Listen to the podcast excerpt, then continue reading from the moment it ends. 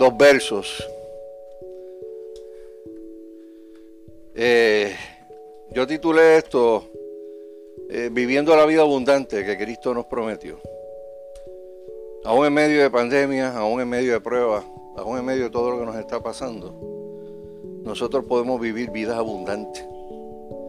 Y la, y la escritura, la Biblia, nos dice cómo, ¿verdad? cómo se puede lograr eh, esto, ¿verdad? Eh, todos sabemos lo que está viviendo el país, ¿verdad? Eh, hay un repunte bien brutal del asunto del coronavirus.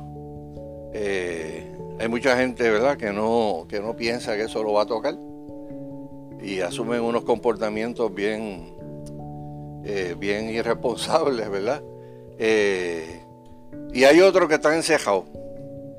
El, gobierno pues ha ido dando información poquito a poco y tal vez en las últimas dos o tres semanas pues uno está escuchando más cosas que debió escuchar, ¿verdad? Desde, los primeros tres meses de, esto. Ayer estaba eh, leyendo lo que dice la señora que dirige el registro demográfico de Puerto Rico. Y usted sabe que todo lo que sea bodas, casamientos, este, defunciones, todo llega al registro demográfico y allí se dice por qué la gente este, murió y de, y de qué murió. Y esta señora decía en el día de ayer que muchas de las personas mayores de 65 años que murieron y pues, se les puso que murieron a causa del COVID-19, en realidad murieron porque no se atendieron.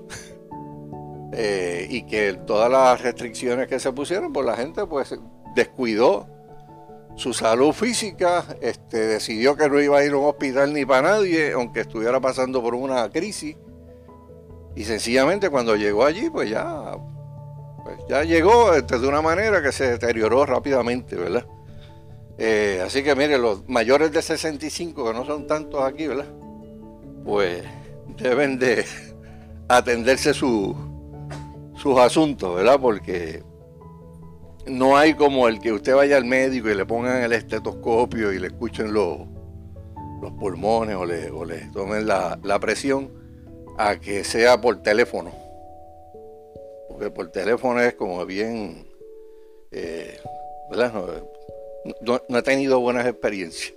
Eh, pero oramos por eso, hermano. Y cuando uno ve todas estas estadísticas, se da cuenta de la necesidad que hay de que la gente tenga paz en el corazón y de que la gente pueda bregar con las ansiedades y que la gente pueda trabajar con un montón de cosas que el mundo le va a echar encima y que la Biblia te da unas herramientas para poder bregar esas cosas si tú obedeces, ¿verdad? Si tú decides obedecer la palabra de Dios.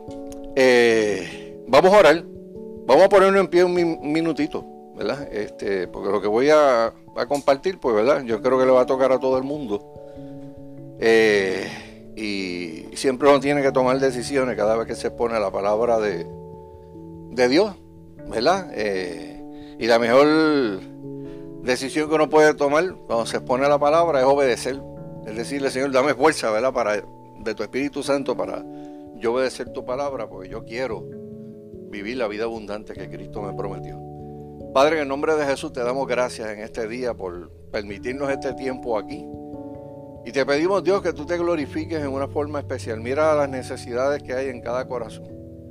Siempre que nos acercamos, Señor amado, a, la iglesia, Señor amado, y nos reunimos como, como hermanos, tenemos una expectativa de aprender algo, de que tú hables a nuestro corazón, de que tú puedas contestar alguna pregunta que nosotros te hacemos en privado, que está en nuestra mente, o te las hemos hecho en nuestras oraciones, Señor. Y cuando venimos con esas expectativas, Señor amado, pues es una bendición cuando recibimos respuesta. Y nos vamos con una respuesta, Señor amado. Y no nos vamos de la misma forma en que, en que llegamos, Señor. Te pido, Padre, en el nombre poderoso de Jesús, que sea tu Espíritu Santo hablándole a cada uno de los que está aquí. En el nombre poderoso de Jesús. Amén. Y ¿verdad? digo a todos los que están aquí, porque el primero que me habló fue a mí. Porque siempre que uno prepara predicación, la primera predicación es para, para uno mismo, ¿verdad? Eh, Romanos capítulo 12, verso 2. Lo voy a leer en la versión parafraseada. Porque lo pone tan, tan al día o sea, es una traducción tan, tan moderna eh, que le hace sentido, ¿verdad? Todo el que la recibe. Dice, no vivan ya según los criterios del tiempo presente. O sea, no vivas haciendo lo que tú ves que hace todo el mundo por allá afuera los criterios que la gente tiene allá afuera, que son materialismo, es aquello, es lo otro, en la sociedad. ahí dice, no vivas según esos criterios. Dice, al contrario, cambien su manera de pensar para que así puedan cambiar su manera de vivir. Y entonces lleguen a conocer la voluntad de Dios, es decir, lo que es bueno, lo que le es grato y lo que le es perfecto si tú quieres encontrar algún día la voluntad perfecta de Dios para ti, tú tienes que cambiar tu manera de pensar. Eh, sin un cambio de manera de pensar, no hay un cambio de manera de vivir. Por lo que uno piensa, eso es lo que uno es. Y hay gente que puede hacer un teatro, y mostrar algo, pero lo que hay dentro del corazón uno mismo lo conoce. ¿Sabe? El que es avaro puede pararse eh, en un momento dado y pagarle a otro. Pero después va y dice, Dios mío, ¿qué, yo he hecho? Que es avaro. Y tuvo que hacer un show, ¿verdad? porque no le quedaba más remedio. Pero si es avaro en su corazón, sigue siendo avaro. Eh, el que no es avaro y es desprendido, mira, hace lo que tiene que hacer, da el servicio que tiene que hacer y se va contentísimo. Porque le sirvió a una persona. Porque hizo el trabajo que Cristo hubiera hecho. Filipenses capítulo 4, verso 8. En realidad eh, me voy a enfocar en Filipenses del 4 al 9, pero voy a leer el verso 8 en versión parafraseada también. Ustedes ven ahí la reina Valera, que también pues la voy a, a usar cuando leamos del 4 al 9. Dice, y ahora, amados hermanos, una cosa más para terminar. Concéntrense en todo lo que es verdadero, todo lo honorable, todo lo justo, todo lo puro, todo lo bello, todo lo admirable Piensen en cosas excelentes y dignas de alabanza. Eh, ¿Qué queremos en esta mañana, hermano? Como les dije, nosotros queremos que usted pueda aprender a, a estar continuamente autoevaluándose para que usted pueda echar fuera de su vida cualquier pensamiento que pueda llevar a unos deseos carnales que influyen en los comportamientos, que influyen en las emociones, que, llegan a influir también en las influencias que uno recibe de allá afuera y la capacidad que tiene para decir no o sencillamente aceptar lo que el mundo le ofrece. O sea, todo eso puede hacer que uno deje de experimentar la vida abundante que Cristo prometió. ¿Dónde prometió eso Cristo? Juan capítulo 10, verso 10 un verso que todo el mundo debe saber de, memoria y que la segunda parte es la que todo el mundo sabe de memoria. Tal vez a veces no la primera. Pero la primera dice, el ladrón, y el ladrón es el enemigo. Cuando aquí habla del ladrón, el ladrón es el diablo. El ladrón no viene sino para hurtar, matar y destruir. Si hay algo que quiere hacer el adversario de nosotros, es eso que está ahí hurtar, matar y destruir. Hulga tu corazón y busca todo lo que hay ahí, mano, y todo. Y si puede haber algo bonito ahí, te lo, te lo saca de ahí, te lo extrae, o te lo mutila, te lo roba, te lo daña. Pero Cristo dice seguidamente, esas son palabras de Cristo. Yo he venido para que tengan vida y para que la tengan en abundancia. No es solamente que va a vivir la vida, es que va a ser una vida abundante. Eh, yo no sé cuántos pueden, ¿verdad? Este, eh, escuchar el término y poder identificarse con, un término, vida abundante. Eh, mire hermano, eso es como flotar en el espacio. o sea, eso es como, como, como uno tener esa, esa seguridad de que pase lo que pase, Dios está conmigo. Este, uno vive agradecido de la vida. Uno anda por ahí, pues eh, hablando de, dándole gracias a Dios, diciéndole a la gente lo, lo grande que ha sido Dios en la vida de, de uno, sin meterse a tosigarle religión a la gente, sino un testimonio vivo. Bueno, Dios ha sido bueno, eh, se mete un sitio, hace un chiste, o sea, la gente dice, wow, qué chévere. Eh, versus la gente negativa, Dios mío, que andar con un negativo es lo último del mundo. O ya, ya son predecibles, ya tú sabes lo que vas a decir. Una queja, otra queja, otra queja. El apóstol Pedro en su primera epístola, capítulo 2 y verso 11, nos exhorta a que nosotros nos mantengamos lejos de los deseos carnales que batallan contra el alma.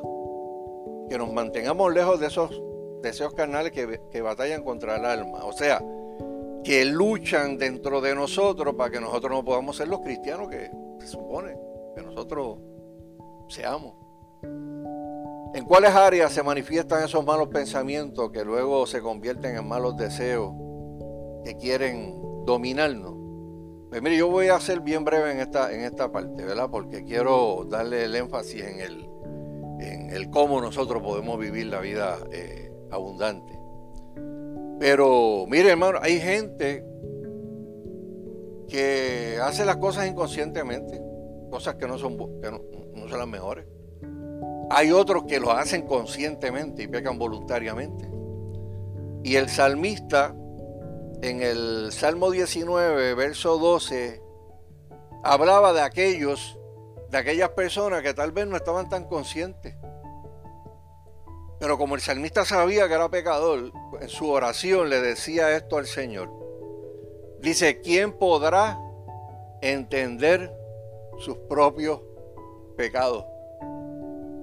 líbrame de los que me son ocultos. O sea, le estaba diciendo, yo quiero saber, yo quiero que tú me reveles. O sea, porque yo quiero tener una comunión contigo.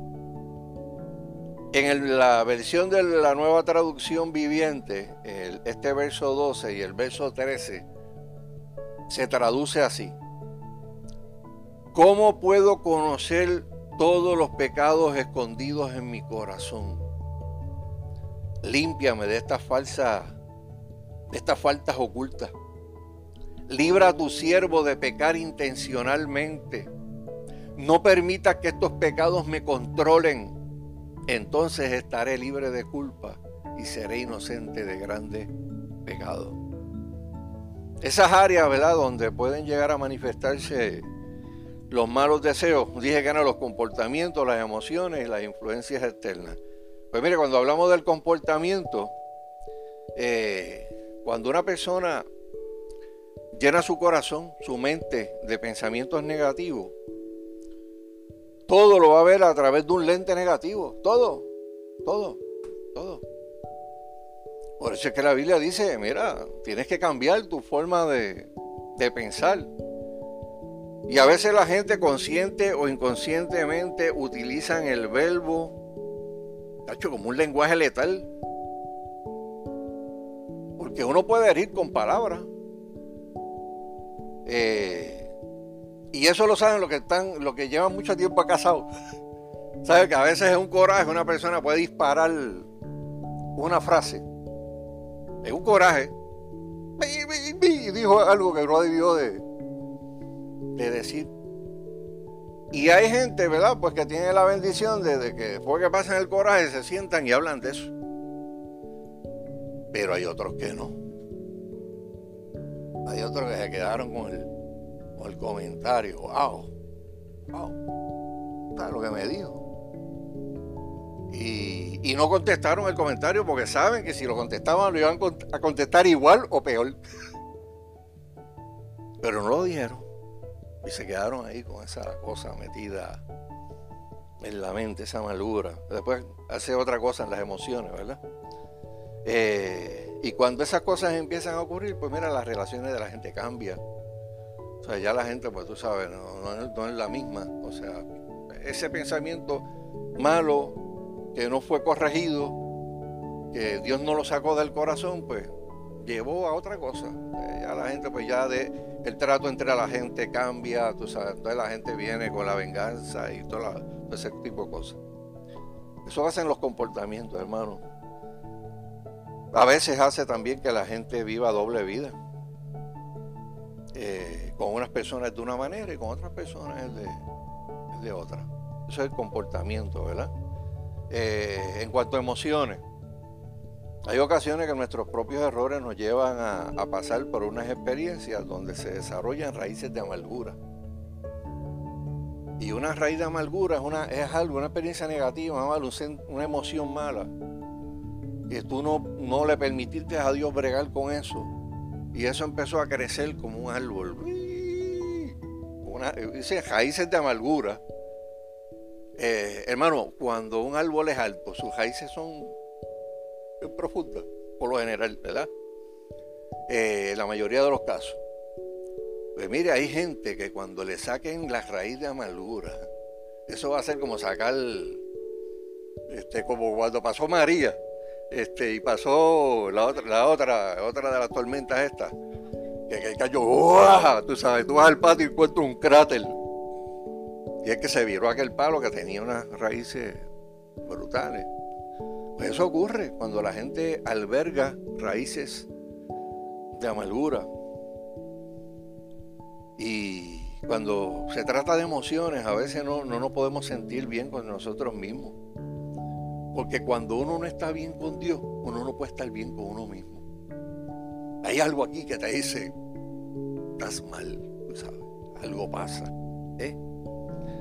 Y mucha gente, pues, ¿verdad? Que no quiere enfrentarse a eso, pues entonces asumen una vida de, estar comparándose con los demás, criticando a los demás.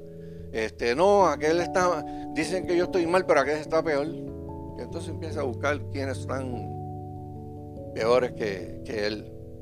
Otras personas en términos de emociones le dan suelta, rienda suelta a emociones que usted la tiene que tener controlada. Porque si la pierde el control se echaba la cosa, como es el coraje, como lo es la, explosividad. Y hay otra cosa más que son las influencias externas, ¿verdad? Cuando la gente descuida su relación con Dios, se hace susceptible al bombardeo de allá afuera.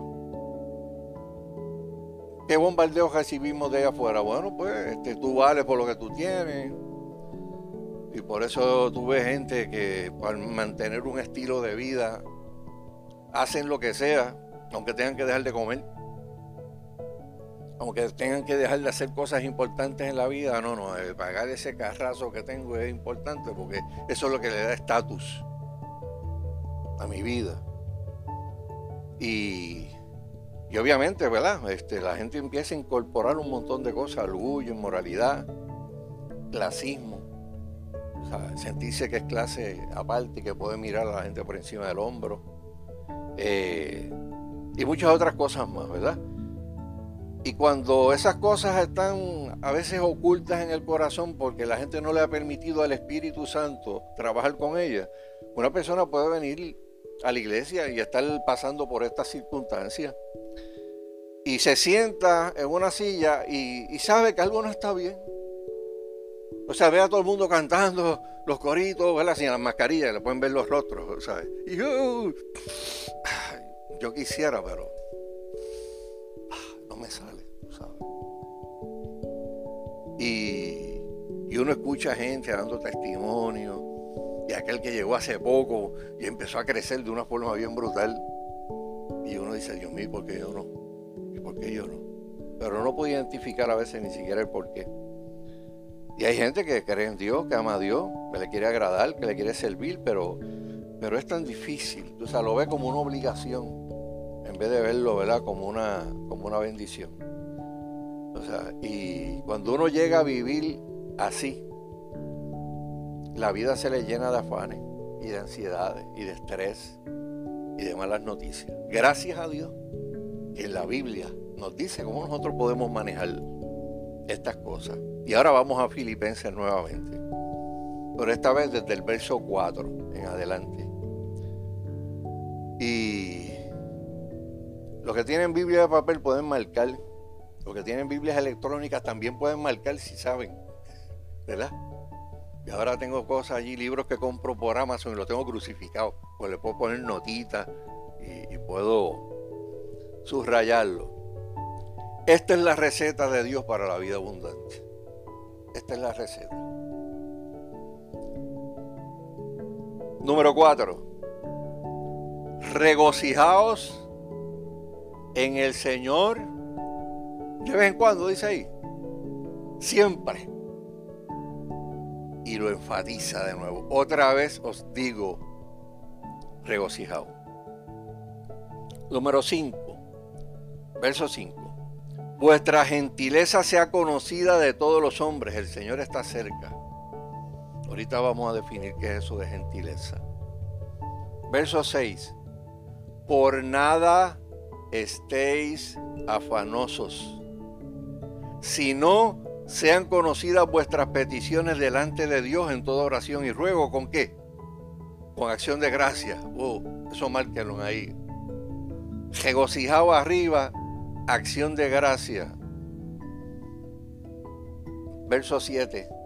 Y la paz de Dios, que sobrepasa todo entendimiento, guardará vuestros corazones y vuestros pensamientos. Subrayé la paz de Dios eso es una paz sobrenatural. Esa no es la paz normal del ser humano que tiene 5 eh, mil pesos en la cuenta de ahorro y está tranquilo, o pagó la casa y se siente tranquilo, o, su vida ya, ¿verdad? La, vivió chévere y está, tiene paz. No, esa no es la paz. Eso es paz de aquí, aquí abajo, ¿verdad? Como decíamos en el mensaje de acción de gracia del jueves, pues esas son cositas de aquí abajo que hoy las tienes y mañana las puedes perder. Pero la paz de Dios es algo que viene de arriba y tú no lo puedes perder si Dios te lo da. Eso está ahí. Dice la paz de Dios que sobrepasa todo entendimiento. Puedes llegar a pensar lo que tú quieras y jamás va a poder definirla completamente. Porque sobrepasa la inteligencia humana dice que esa paz va a guardar tu corazón, va a proteger tu corazón. Y después está el verso 8, que ahora lo leo en Reina Valera. Por lo demás, hermano, todo lo que es verdadero, todo lo honesto, todo lo justo, todo lo puro, todo lo amable, todo lo que es de buen nombre, si hay virtud alguna, si algo digno de alabanza, en esto pensad. O sea, hay un montón de cosas buenas en las cuales tú puedes ocupar tu mente. O sea, esto no es que tú vas a hacer como los fariseos, que te vas a notar como, como las tunitas estas de, de calle y pues todas las palabritas esas justo, amables, tú sabes, te las vas a poner, te las vas a escribir, tú sabes. No, no. O sea, es que esas cosas están ahí como un marco de referencia. Si vas a pensar, trata de pensar en cosas buenas, en cosas chéveres, en cosas que edifican. Dice el verso 9, lo que aprendisteis y recibisteis y oísteis y visteis en mí, esto haced y el Dios de paz estará con vosotros. Mire hermano, la palabra ansiedad, la palabra preocupación, afán, como lo pone el verso 6, viene de una palabra que se puede traducir en el griego como angustia. Ser comido desgastado, devorado. Esas son las palabras en griego de donde viene, viene esta palabrita ansiedad. O sea, eh, y tú lees ansiedad, chévere, pero cuando tú lees la parte de esta angustia, ser comido, desgastado, devorado, espérate, esto está fuerte. Y es una buena descripción del dolor y la angustia emocional que todos hemos sentido en la vida en algún momento cuando la cosa se nos ha puesto difícil. ¿Alguien no ha sentido eso alguna vez? Tú sientes que te están comiendo algo por dentro, tú sabes. Y tú no te lo puedes explicar. O sea, y a veces piensas que, que eso no va a acabar. ¿Eh? Ser comido, ser devorado. ¿Y qué es lo que quiere comerse ese afán? ¿Qué es lo que quiere comerse principalmente? La paz, la paz mental y la paz espiritual. Porque el enemigo de las almas sabe que si a ti se te acabó la paz, se te acabó, se te acabó una buena parte de tu vida espiritual, lo otro es la fe, ¿verdad? Pero si tú no tienes paz, eh, la situación se pone bien difícil. Pero gracias nuevamente a Dios, hermano, porque estos versos bíblicos nos dan la receta para que cuando uno esté pasando por medio de ansiedades y tribulaciones, estreses, uno pueda recapturar esa paz de la mente, del alma y del corazón esa paz sobrenatural que solamente Dios da. En Proverbios 23, 7, eh, en la Reina Valera actualizada, porque Reina Valera lo pone de otra manera, la Reina Valera actualizada dice, porque cuál es el pensamiento en su mente, tal es él. Eh, y obviamente el contexto del verso está hablando del avaro, dice, come y bebe y te dirá, pero su corazón no está contigo. Está hablando de que lo que hay en el corazón es lo que domina este, principalmente a la, a la gente. Y estos versos de, de, Filipenses que acabamos de leer envuelven el proceso de que nosotros podamos pensar correctamente, de modo que nosotros podamos vivir y actuar correctamente también. Esta semana nosotros celebramos, ¿verdad? El día de, de acción de gracias y le, le, dimos gracias a Dios por un montón de cosas. Eh, pero yo creo, hermano, que tenemos que darle gracias a Dios todos los días por los recursos espirituales que Él nos dejó en la palabra de Dios. Aquí, en este librito. Porque en este librito eh, se narran las historias de gente de carne y hueso como nosotros. Y usted ve unas historias aquí para pelo de gente que se dieron unas estrellas, pero bien, bien da. O sea, de gente que le fallaron a Dios, pero malamente. Y después te va al final del Nuevo Testamento y habla de los héroes de la fe.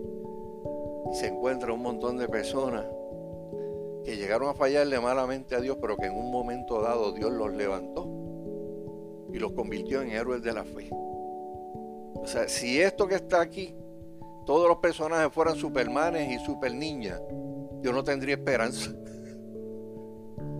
Porque aquí no somos ni supermanes ni super niñas.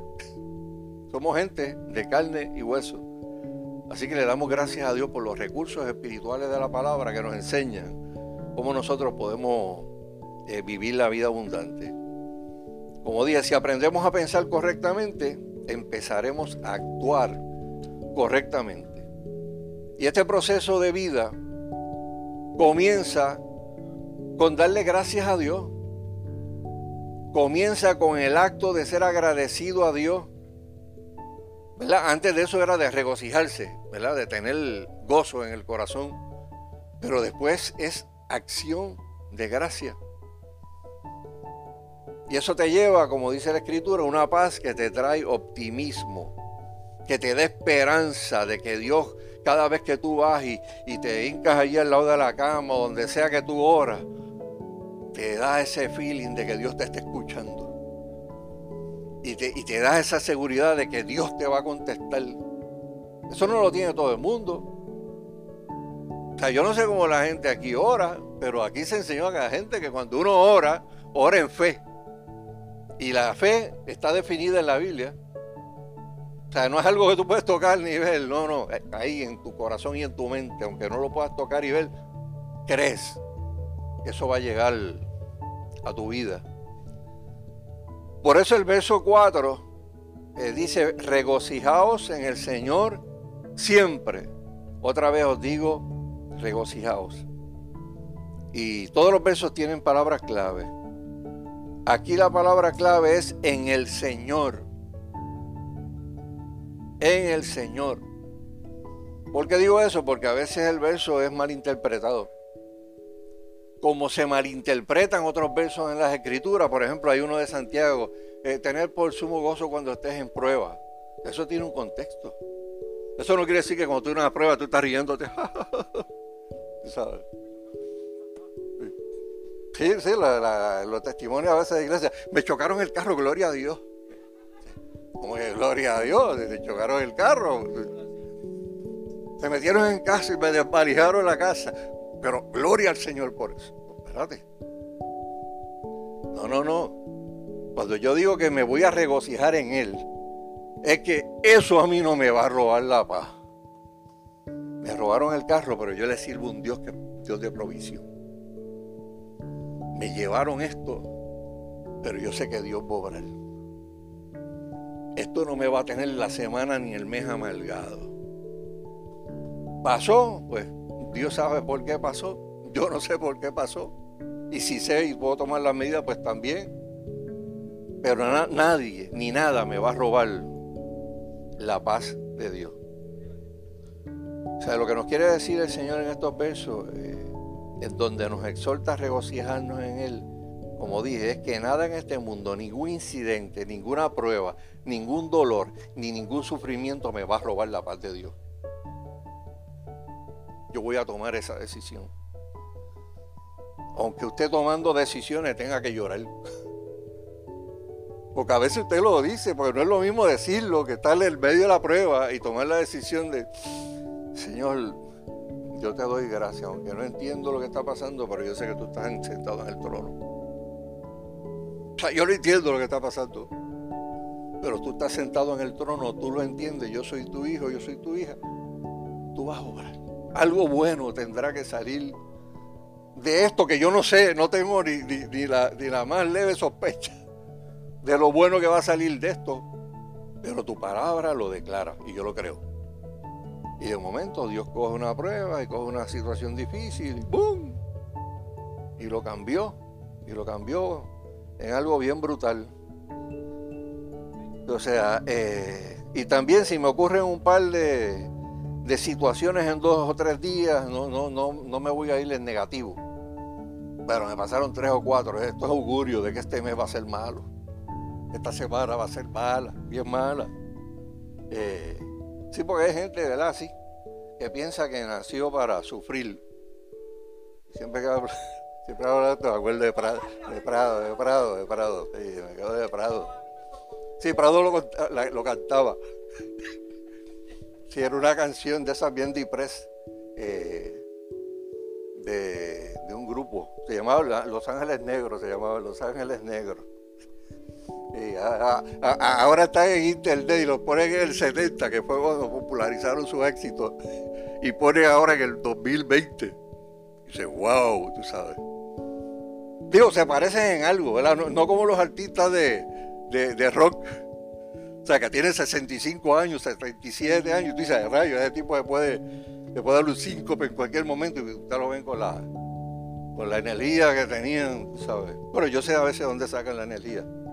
Yo sé, yo sé dónde la sacan. Sí, sí, sí, sí, sí. yo, me acuerdo, hermano, yo, yo era, cuando yo era fotógrafo, este, a veces llegaban artistas al estudio de Loki.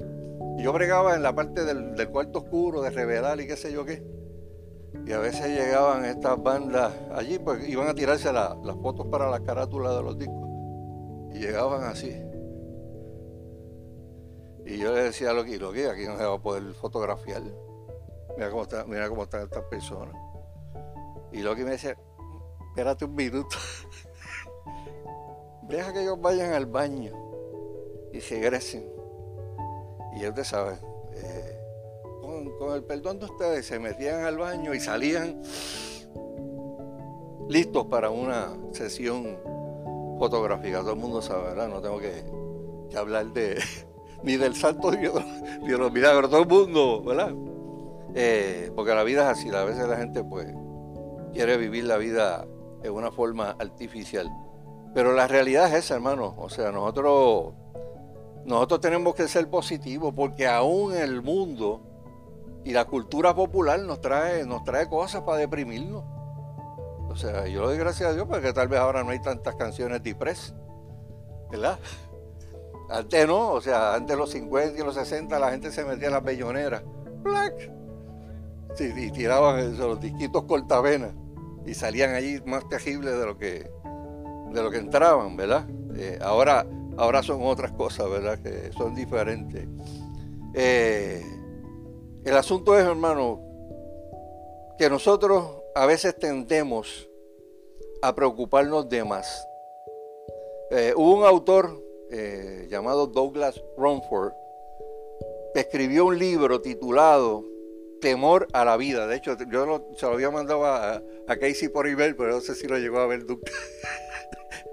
Eh, y explica, el tipo es cristiano, y explica por qué nosotros no deberíamos permitirle al temor dominar nuestras vidas. Y el tipo decía, mire, vamos, a cogerle 100% de los temores. El 60% de de los temores son infundados. Es que la gente los tiene ahí. Ay, yo no me atrevo a preguntar esto porque yo sé que me van a decir que no. Y es infundado, tal vez usted lo pregunte y le van a decir que sí. Pero ya usted tiene en la mente que si pregunta le van a decir que no. Eh, él decía que 20% de los temores que tenemos desde niños los superamos. ¿Cuántos tenían temores de niños aquí?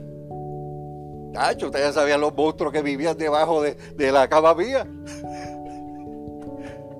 Que tenía que llamar al padre mío, mira, ahí abajo hay algo. Y el padre mío decía, pero vente para que vea que no es. No, mira, que qué, qué. Yo no voy a mirar allá abajo. Sí, yo cerraba las ventanas. Yo no puedo dejar esas ventanas abiertas pero si de momento por la noche yo miro, encuentro el hombre lobo mirándome. es lo que era, ¿verdad? De, niño. Y pues, y la gente creció y dejó los temores de, de niños afuera. Hay otros que todavía tienen temores. Y ya no es el hombre lobo, ya es otra cosa. Pero están ahí y son temores que son irracionales. Él dice que el 10% de los temores son tan estúpidos, ridículos, que no vale la pena ni, ni mencionarlo. Y que 4 o 5% son reales, pero usted no tiene control sobre ellos. Y que solamente 5% de los temores son reales en la vida y que usted puede tomar la acción sobre ellos. Usted puede tomar la decisión de, si yo voy a dejar que esto me intimide, si yo voy a dejar que esto me detenga la vida, pues yo me voy a enfrentar a esto y lo voy a, y lo voy a vencer en el nombre de Jesús. El apóstol Pablo dice que nos vamos, que nos tenemos que regocijar siempre y lo repite. Y todo el mundo sabe aquí que cuando algo en la Biblia lo repiten es porque es importante, ¿verdad? Oíste y que fue dicho, pero yo digo. Y que cuando Cristo hablaba así, hablaba de cosas que eran bien importantes. La palabra 6, la palabra en el verso 6, oración y acción de gracia. O sea, que usted no solamente tiene que estar regocijándose, sino que tiene que tener un corazón agradecido, dar gracias. No podemos tener ni la gentileza de la que habla el verso 5, ni la paz de la que habla el verso 7, si usted no adopta una naturaleza de regocijo y agradecimiento en su vida. Y agradecimiento es cuando uno está dándole gracias a Dios por lo que uno ha recibido. O sea, eh, testificándole a la gente de lo bueno que ha sido Dios con uno.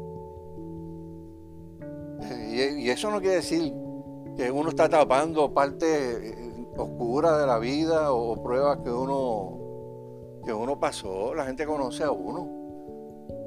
Pero es, bonito, ¿verdad? Cuando puede haber ese agradecimiento del corazón de que, que con la gente que tú interactúas, eh, lo que estás recibiendo es cosas buenas, positivas. Y que van estudiando, tú eres una carta para ellos y la van leyendo. Bueno, esta persona, wow, dice que es cristiano y yo quisiera tener eso que, yo, que ellos tienen. Mire, verso 5 y verso 6. Vuestra gentileza, y subrayen gentileza, sea conocido de todos los hombres, el Señor está cerca. Después dice, por nada estéis afanosos si no sean conocidas vuestras peticiones delante de Dios en toda oración y ruego con acción de gracia. Verso 5 nos dice que nuestra gentileza debe ser conocida por todos los hombres. Gentileza significa literalmente moderación y razonabilidad. Eso es gentileza. Moderación y razonabilidad. O sea, el regocijo, las acciones de gracia, mantienen el corazón moderado, razonable en las reacciones. Y cuando la gente te ve, dice, wow, si eso es el cristianismo, yo quiero tener eso. Una actitud del corazón que te mantiene moderado y razonable.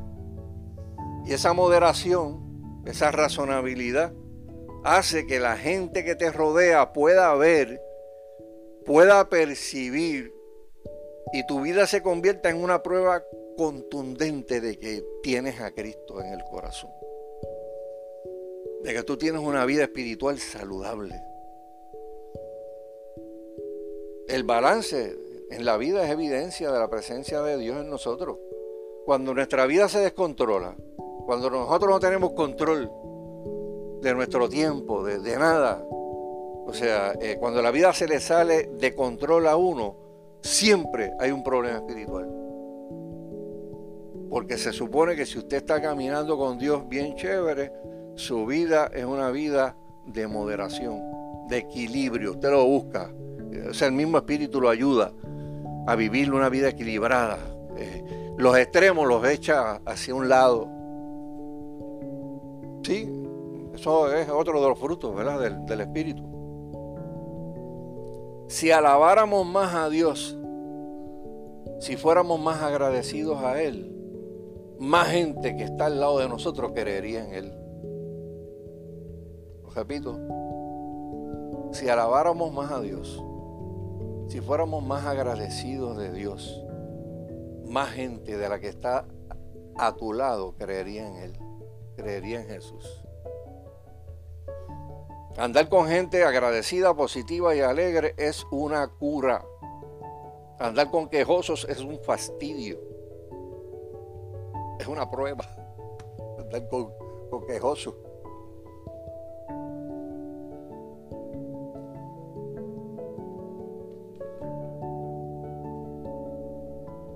Se cuenta una historia de la Francia de, Napoleón. Compartí también en mi lista de ilustraciones. Eh, había un prisionero eh, de apellido o de nombre Charnet. Y ese tipo lo encarcelaron por accidente. Ni siquiera fue intencional, pero hizo un comentario que a Napoleón le, cayó mal. Se ofendió el emperador. Y usted sabe que para aquellos tiempos, ¿verdad? Usted ofendió de palabra al emperador, usted va para adentro, sin juicio plenario, usted va para adentro. Y el tipo lo metieron, lo tiraron a una celda a morir, porque así era en aquel tiempo. Ofendiste al emperador, esto no es, esto es de por vida, ¡Ruah! ahí te va. Y lo tiran en esa celda a morir y según los días van pasando, la amargura de Charnet le va aumentando y aumentando y aumentando. Y un tipo que tenía unas creencias en Dios la fue perdiendo poco a poco, poco a poco, poco a poco. Y llegó un momento que escribió en la, pared de la celda, todo en la vida llega por accidente. O sea, y esa declaración era como decir, ya yo no creo en Dios que tiene un propósito. todo en la vida llega por accidente, a mí me tocó esto, en Chávez. Se sentaba todos los días en la oscuridad de aquella celda a cogerse pena y lástima.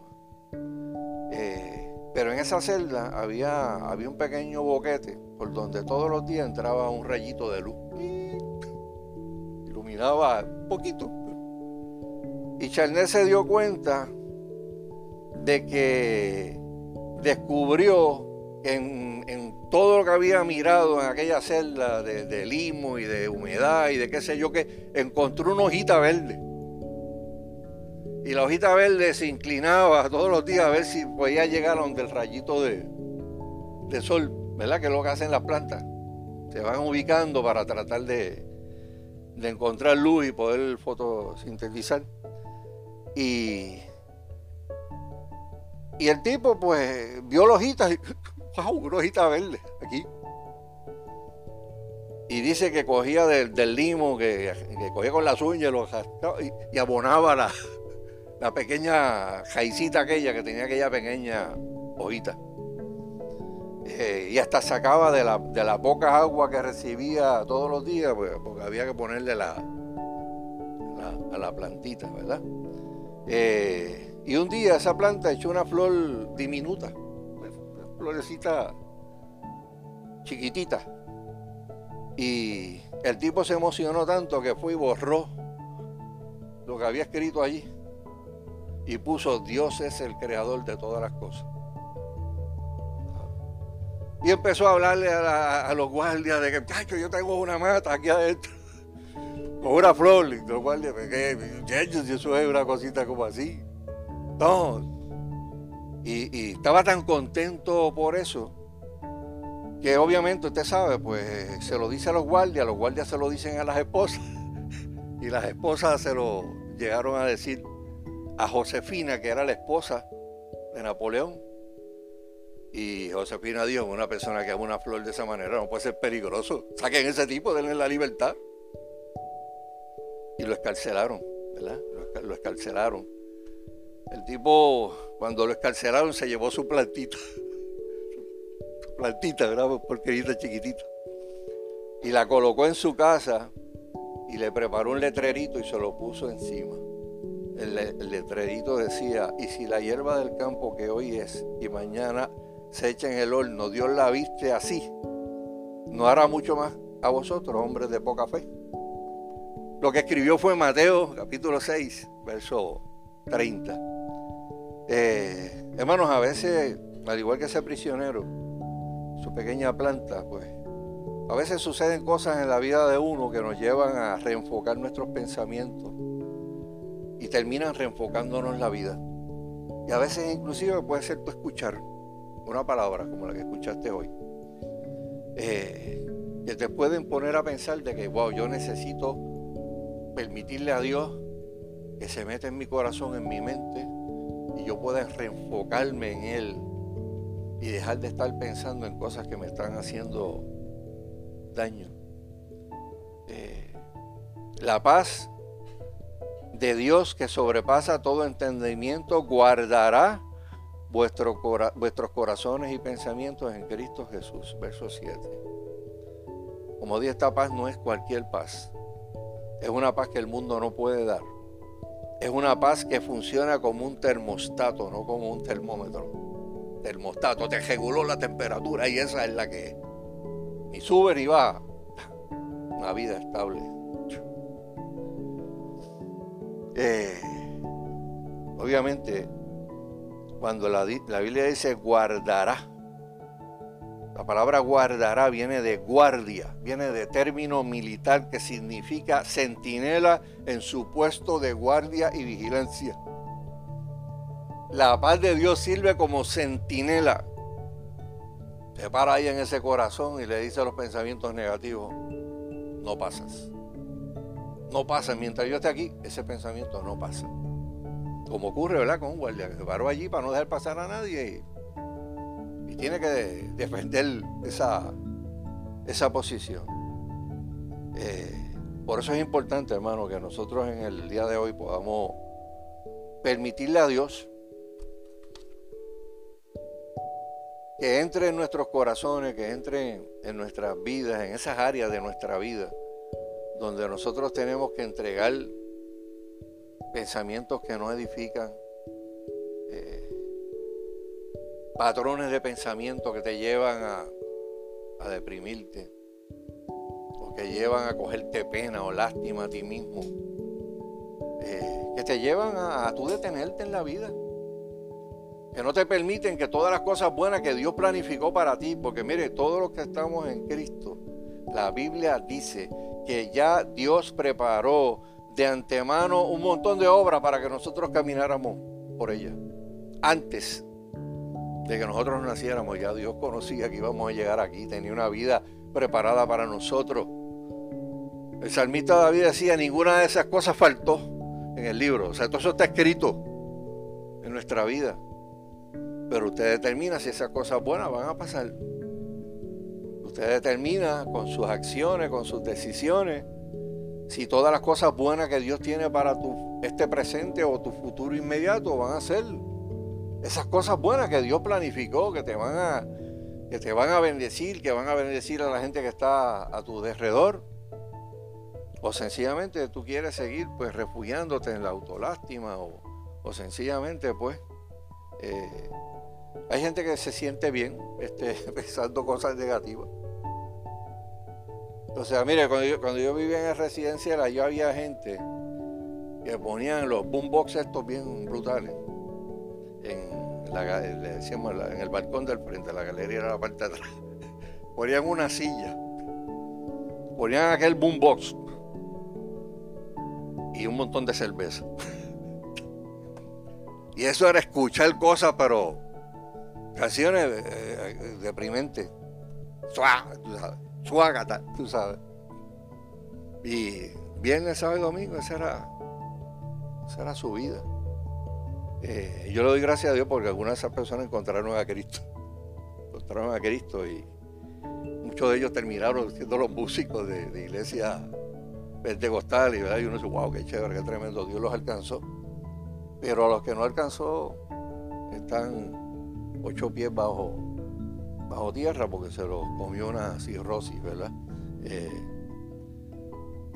la realidad, hermano, es que Dios quiere hacer algo. El verso 9, con esto termino, dice algo que es bien importante de cierre. Lo que aprendisteis y recibisteis y visteis en mí, las dos palabras yo quiero su raya Esto haced y el Dios de paz estará con vosotros. La teoría y la teología son buenas solamente si resultan en acción. Si usted no hace, se quedó aquí. Se quedó como un conocimiento más en tu mente. Tú eres un religioso más educado ahora, tú sabes. religioso que tiene más teología en la cabeza. Pero Dios no vino a buscar religiosos. Dios vino a tener una relación personal con la gente. O sea, cuando aquí dice esto hace, es que, ok, lo tienes que poner en acción. Lo leíste, lo entendiste, ahora lo tienes que hacer. Y si lo haces, Dios te dice, yo estaré contigo, yo voy a estar contigo. Regocíjate, ser agradecido y entonces vamos a tener paz. Vamos a inclinar nuestro, nuestro rostro y y yo quiero que ahí mientras estamos sentados, eh, yo quiero orar, hermano, por cualquier vida aquí, en esta mañana, ahí donde están. Si usted, si usted entiende que Dios le habló eh, en la mañana de hoy, yo quiero que usted se ponga en pie, haga un acto de, valentía. Y yo quiero orar por ti si tú de verdad entiendes en tu corazón que, tú necesitas las fuerzas del Espíritu Santo para poder cambiar patrones de pensamiento, ponte en pie, ponte en pie y, vamos a orar por ti. Y Dios bendiga a todas las personas que, que reconocen sus necesidades espirituales. La Biblia dice que el reconocimiento de las necesidades espirituales Aquellos que lo hacen son dichosos, son bienaventurados, son felices.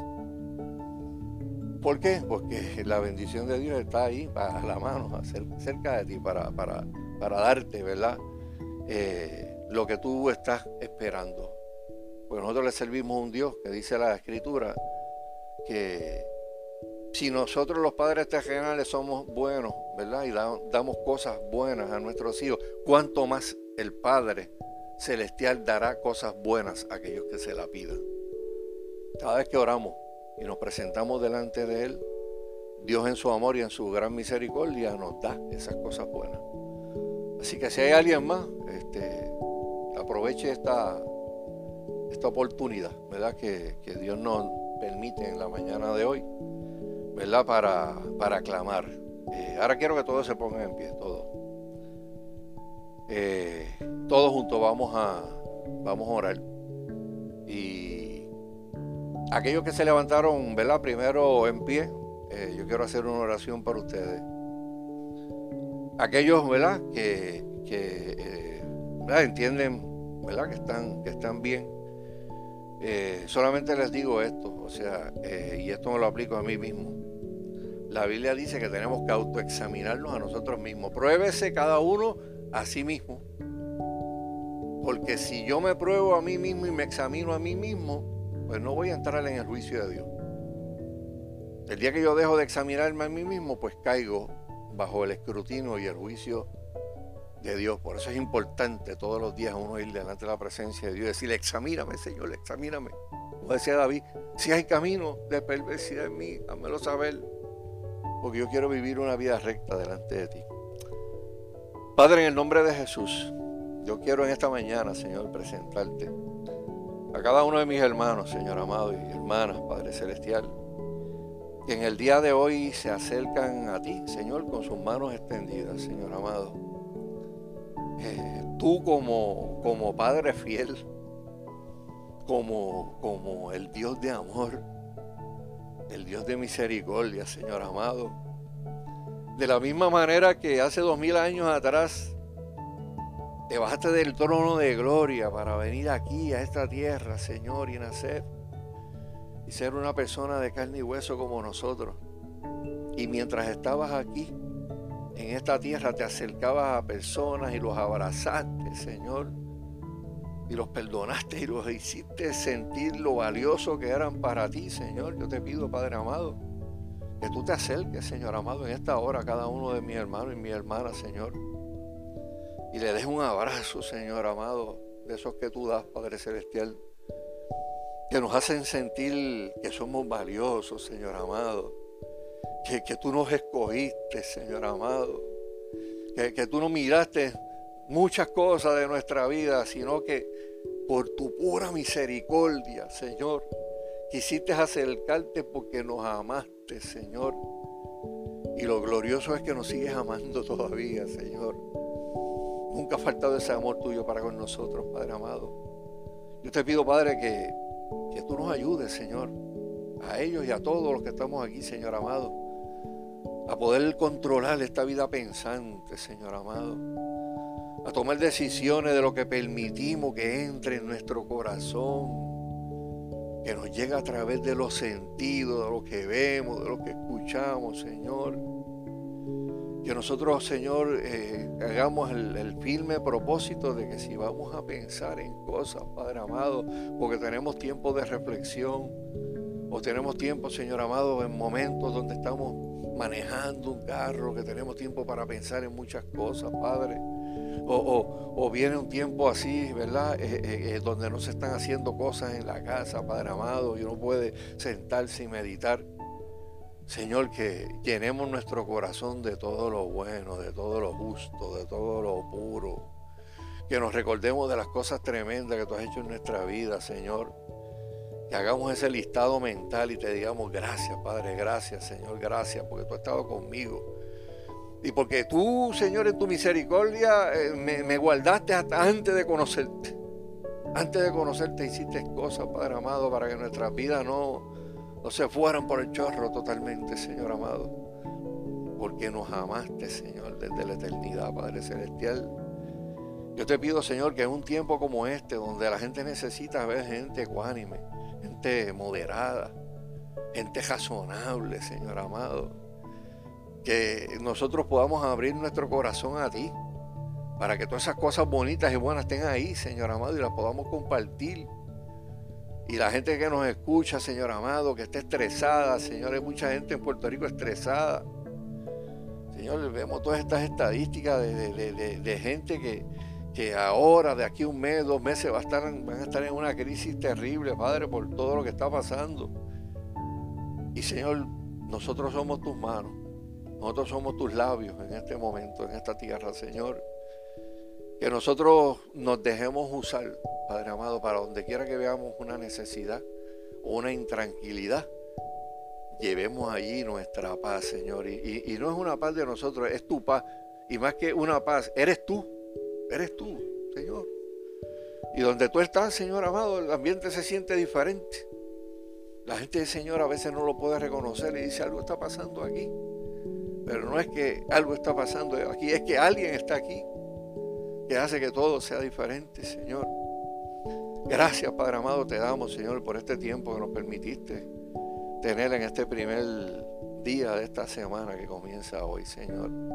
Permite, oh Dios, Señor, que sigas, Padre amado, cuidándonos, Señor, como lo has hecho hasta el día de hoy, Señor.